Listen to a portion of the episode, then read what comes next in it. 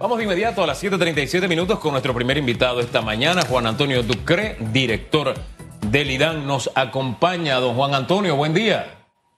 Muy buenos días, Hugo. Muy buenos días a toda la teleaudiencia. Oye, cuánta seriedad. ¿Sea serio? Vamos a sonreír un poco, hombre. es el eh, pasaporte aquí en radiografía. Ese es el pasaporte para entrar, o la cédula, señor Ducre. Comentaba yo al inicio, gracias por estar con nosotros, que ya usted estuvo en ese potro, ya conoce la institución. Ahora usted regresa en esta oportunidad con una nueva estrategia. Solo la semana pasada leía en algún lugar, no recuerdo qué diario, un, reportaje acerca de el porcentaje de la población panameña que actualmente no tiene agua. Es una de las situaciones probablemente que, más aqueja a los panameños, la falta de agua en, varios puntos y no de manera constante. Y nos gustaría que esta mañana nos hable un poco de su proyección, de cuál es esa planificación, esa estrategia con la que usted regresa al IDAN. Bueno, efectivamente, Susan, hay que aclarar eh, primero lo que es el IDAN. O sea, el IDAN abastece a 600 mil clientes de los 4 millones de panameños, casi a 3 millones. Eh, cuando se refieren a ese 20% de la población dentro del IDAN, son gente, son población o clientes que tienen algún tipo de deficiencia en cuanto a a la continuidad del servicio, por ejemplo, o que sufren por el servicio cuando se dan apagones, se quedan sin agua, y son situaciones que hay que mejorar. Eh, efectivamente, el área principal es el área oeste de la ciudad, donde se ha dado un crecimiento que ha ido más allá de lo que la infraestructura eh, eh, permite y ha sido construida, y son parte de las soluciones que hay que llevar, con la buena noticia que hay proyectos en construcción eh, con el reto de que son proyectos que se tienen que terminar lo antes posible, mientras se toman algunas medidas para optimizar la distribución del recurso para cumplir con esas áreas. Oiga, desde que conversamos el domingo, estaba planteada una reunión. Usted iba a comenzar el lunes, su primer día de trabajo, con una reunión. Y escuchaba en una protesta que había en el sector oeste ayer, precisamente, que había girado órdenes al Departamento de Optimización para que les llegara agua. Háblenos del resultado de esa reunión ayer. ¿Qué, ¿Cuáles fueron las primeras instrucciones dadas para que esa gente que nunca tiene agua pueda tener en algún momento del día, por lo menos? Y eso de la optimización en el oeste, ¿eso cómo funciona? Ayúdanos a entender. Bueno, eh, lo, lo primero que hay que dejar muy claro, Hugo, es que no es una reunión ni una varita mágica que va a hacer que agua aparezca donde no ha habido o donde se ha crecido más allá de lo que, de lo que la infraestructura da. Por supuesto que la optimización significa revisar todos los sistemas de producción que tenemos en el oeste. O sea, el agua que pasa por Miraflores debajo del canal, eh, eh, si se puede aumentar, Laguna Alta, que es otra de las potabilizadoras que brindan el área oeste, eh, las Mendoza, el Trapichito, asegurar que cada una de estas potabilizadoras está, esté produciendo a su máxima capacidad, asegurar de que no vayan a pararse por problemas eléctricos o daños o falta de respuesta revisar todo lo que es la instalación de tuberías para buscar fugas que se puedan subsanar para poder llevar al máximo la producción y después ver la manera en que se está distribuyendo a las distintas barriadas y los distintos sectores para optimizar y que el agua llegue eh, lo más equitativamente, si la palabra es correcta, posible para que se pueda manejar de mejor forma esta situación. ¿Cuándo se tendrá el balance o el resultado entonces de esas líneas de trabajo? Primero. Segundo, estamos en temporada seca. ¿Cómo anda eso de... Yo no creo que tengan que estudiarlo. Yo creo que la respuesta se la llevaron a la reunión. Si yo soy director de optimización, debo tener bien claro cómo está el nivel de los lagos, cómo anda la distribución. Y esto de las fugas, si la memoria no me es infiel, hubo un estudio que decía que el 40, había un 45% de fugas en, el país, en la red para que nos dé la cifra real, por favor. Bueno, eso siempre se repite la misma cifra, Hugo, pero la realidad no es un 45% de fuga. Se habla de un 45% de agua no contabilizada, o sea, agua que no se está cobrando. Eso no quiere decir que no esté llegando a una casa, eso no quiere decir que no se esté consumiendo Eso no quiere decir que no se esté utilizando. Hay muchas conexiones que no tienen medidores, hay barriadas informales que tienen agua pegada de la red, hay clientes que no, están, no se le está midiendo y pueden tener una fuga interna. Normalmente las fugas en la, en la, en la red física no superan el 20, el 25%, que ojo, es prácticamente normal, es un estándar de lo que es un acueducto de una gran ciudad, el tener fugas de, de, esos tamaños, o sea, es una merma normal. Aquí el tema es el agua no contabilizada. Sin embargo, en este momento el reto del oeste es el tema de la producción y la distribución. No se hace, ojalá Hugo, se lo hiciera de la noche a la mañana, pero no es correcto. O sea, el revisar una red, el asegurar que todos los macromedidores que salen de las potabilizadoras estén calibrados, el hacer el balance hídrico es un tema que toma tiempo porque estamos hablando de una red que atiende a más de 400 mil personas distribuidas en, en, varios distritos, muchos corregimientos, porque estamos hablando de todo el área de Raiján, Burunga, Chorrera, hasta Capira inclusive. Ahora, eh, señor director, si tuviese que este tema del agua ha sido un problema de muchos años, eh, y al inicio usted nos hacía una radiografía básicamente explicándonos ese 20% de la población eh, y haciendo hincapié de que no reciben el servicio de agua potable constantemente. ¿Cuál es la estrategia en esta oportunidad por Juan Antonio Ducre para el IDAN? ¿Bajo ¿Qué esquemas va a trabajar? Voy a estar enfocado en tres pilares. Estoy inventando yo para que usted ahora me lo explique y la ciudadanía lo pueda entender. Vamos a dar mantenimiento, vamos a construir nuevas potabilizadoras o vamos a comprar nuevos equipos para que eh, puedan tener el servicio de electricidad, etcétera. Estoy inventando cosas, señor Ducre. ¿Bajo qué esquema usted entra en esta, en esta nueva oportunidad talidán? Para tranquilidad de mucha gente que necesita que su servicio se normalice.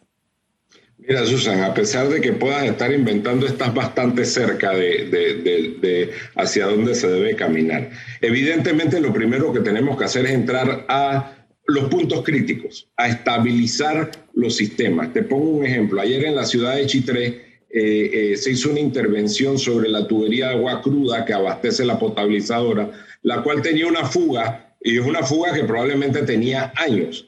Y Chitré también ya es una ciudad que está muy al límite de lo que es la producción de la potabilizadora actual.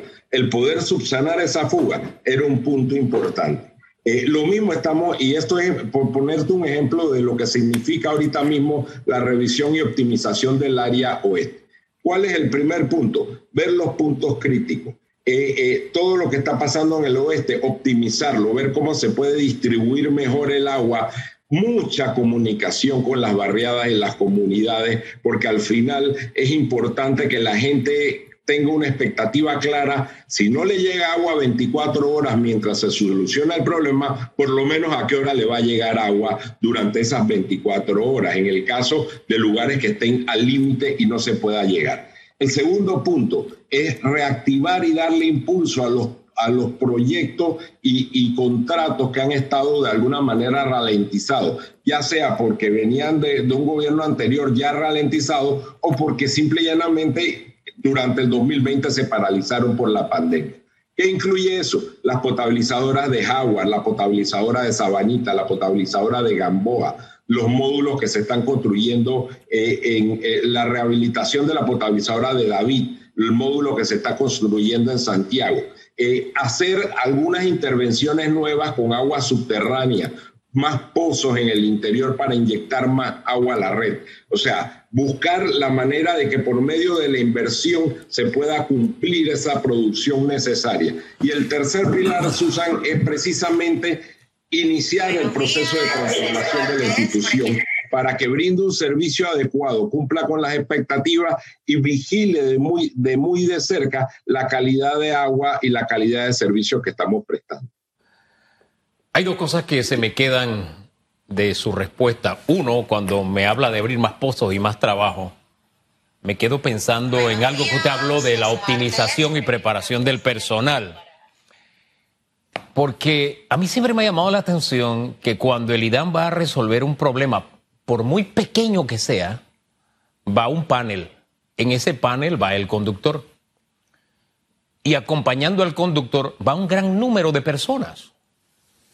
Eh, y yo digo, es un trabajo como para que lo hagan dos o tres, pero yo no sé cómo funciona, de verdad que no, pero cuando los veo trabajando, hay como cuatro o cinco mirando y hay uno tirando pala. Entonces, de verdad, la optimización del personal, del recurso humano, eh, eh, eh, ¿Cómo anda en el, en el IDAN? Yo no sé si a usted le ha tocado ver esos cuadros, pero esos no, cuadros. Por, por, supuesto, Hugo, y esa es la clásica foto que no solo es de Panamá, es la clásica foto que aparece un tipo cortando la tubería y cinco personas alrededor. Lo que nunca toma la foto es que para abrir ese hueco se necesitaron las cinco personas que están alrededor, o algunos tienen que ver con, con, el del manejo de las piezas. O sea, hay momentos del trabajo donde se necesitan las cinco o seis personas y hay un momento del trabajo específico que normalmente donde se toma la foto aquella famosa, que es donde una persona está cortando porque no pueden cortar cinco personas una misma tubería. Eh, lo que sí es cierto, Hugo, y rescato del comentario, es que la inversión en el capital humano es importante y, la tecnificación y sobre todo la digitalización de, de, lo que debe ser el IDAN va a ser uno de los pilares fundamentales. El IDAN se tiene que transformar con plataformas tecnológicas más modernas para que actúe como una, una eh, empresa de servicio del siglo XXI. Y, y, por supuesto que se optimice mucho mejor el trabajo y que los recursos se puedan eh, utilizar de mejor manera, invertir en el capital humano y optimizar los recursos que tiene el IDAN. Usted me habló de los tres pilares aquí anotados de los que va a trabajar y me hablaba del uno, que son los puntos críticos. ¿Han identificado, señor Ducre, cuáles son esos puntos críticos eh, donde van a estar trabajando? Siempre hemos escuchado que Panamá Oeste, también en el sector de Panamá Este, pero ¿cuáles son en realidad esos puntos críticos en los que van a estar ustedes enfocados? Y segundo, eh, con el tema de reactivar proyectos, muy bien usted enumeraba algunas de las potabilizadoras que en su momento administraciones pasadas mencionaron que iban a trabajar. ¿Cuáles serían nuevas o cuáles se reactivarían nuevamente? Mira, Susan, nosotros vamos a terminar todos los proyectos que se tengan que terminar independientemente del, gobierno que venga, porque eso ha sido también uno de los problemas del IDAN, que cuando pasaron gobiernos de uno a otro se paralizaron gobiernos, eh, obras comenzadas en gobiernos anteriores y no se, no se solucionaron. Eh, precisamente, y te pongo un caso puntual, en Chilibre hay una deuda importante con comunidades que están cerca de la potabilizadora, de un proyecto que quedó paralizado prácticamente cinco años. Eso para nosotros es un punto crítico. Optimizar la red en este momento es un punto crítico, ya lo hablamos del oeste, por ejemplo, y aprovecho, este sábado de gloria, durante el día, se va a hacer una reparación en la salida de la potabilizadora de Chilibre, un segmento que tiene una, una fuga, el cual hay que subsanar tiene muchos meses, probablemente más de un año de no subsanarse, porque no se puede parar eh, fácilmente la producción de toda la ciudad. Pero se va a aprovechar el sábado de gloria y se está anunciando ahora en los medios eh, para poder hacer esa reparación, porque al final eso es ese caudal que se pierda ahí es importante. ¿Quiénes se, ¿quiénes se afectarían con este trabajo del sábado de gloria específicamente? ¿Solo las comunidades alrededor de la potabilizadora de Chilibre o todo, todo el sector que recibe el servicio de la potabilizadora? Prácticamente, y, y está en el comunicado de, del IDAN, todo lo que es el centro de la ciudad. O sea, va a quedar, acuérdate que Chilibre, y, y ya, ya conocemos por, por el tema del IDAN, tiene dos líneas que abastecen la ciudad que se llaman las líneas paralelas una de las líneas va a ser paralizada durante el sábado de gloria. Por supuesto, eso va a afectar gran parte de la ciudad, los puntos altos, el centro de la ciudad, áreas de San Francisco, áreas hacia el este. O sea, es, es una afectación importante que se va a dar durante el día. Se espera que se comience desde las 6 de la mañana, se termine como a las 4 de la tarde, tiempo estimado, y, se pueda recuperar durante la noche para que ya el domingo la ciudad esté de nuevo eh, en, su estado normal eh, de agua. Pero por eso es un punto, como te comenté en Chitre, hay que hacerlo en Panamá. Todas esas fugas hay que irlas buscando porque al final es agua que se necesita para llegar a los últimos puntos de la red. Don Juan Antonio, de la conversación que tuvimos el domingo, el tema que más retroalimentación causó fue el mostrar un filtro que cuando usted le pasaba el dedo quedaba con uno con lodo y las varias capas de lodo que tenía el filtro. Eso causó una discusión sobre el tema calidad de agua. Eh, y usted decía, esa es el agua que yo tomo. Yo no tomo agua embotellada ni tengo filtro, como tratando de transmitir confianza. Tomen agua del grifo porque el agua es buena. Pero ahí hay una evidencia y, usted en, cierta forma lo aceptó al decir que desde el año 2010 la calidad del agua no ha sido, se ha ido perdiendo, creo que fue la frase que usted dijo, se ha ido perdiendo la calidad del agua. Eh, ¿Va usted a hacer un análisis sobre el tema? ¿Qué se va a corregir en cuanto a calidad del agua nuestra de cada día, don Juan Antonio? ¿Qué podemos esperar? Agradezco, Hugo, la, la, pregunta porque sí me quedé pensando y yo pido disculpas porque se me, se me quedaron un par de puntos sobre ese tema. Cuando hablamos del 2010, hubo una afectación y, y, bueno, también eh, en ese momento pensé que tan técnico dar la respuesta o no, pero yo creo que es importante darla. En el 2010, cuando se dio el fenómeno de la Purísima, se estuvo despachando agua a la red por encima de los, de, de, de los dos NTU que es la medida como se mide la turbidez en el agua o la turbiedad en español en el agua, como se dice. Cuando tú pones un vaso, eh, levantas un vaso, por ejemplo este, que lo acabo de tomar de aquí de la pluma, Hugo, lo pones contra la luz, tú no debes ver ninguna partícula dentro de esto. Cuando tú estás por debajo de 2 NTU, que es lo que pide la OMS para determinar que el agua es apta para consumo humano, no debes ver absolutamente nada. Nosotros en el ILAN cumplimos permanentemente la norma 2339599, que es la norma Copanic, que en Panamá establece los requisitos del agua potable. ¿Y qué quiere decir eso? Que no debe pasar de un NTU. Y eso es así, eso está vigilado lo que pasa con los filtros Hugo. El, filtro que tú mostraste, lo vi, lo vi solamente por la televisión, pero es un filtro de celulosa que probablemente no pasa de los 3 micrones. Cualquier filtro de, de, esa categoría tiene eh, la capacidad de ir guardando algún tipo de sedimento, porque no quiere decir que el agua al estar abajo de un NTU no tiene algún grado de sedimento que se pueda acumular en un rango específico de tiempo. Por supuesto, el agua con el nivel de cloro residual, estando abajo de un NTU y con todos los parámetros, es un agua certificadamente potable, que es la que sale por las tuberías en este momento.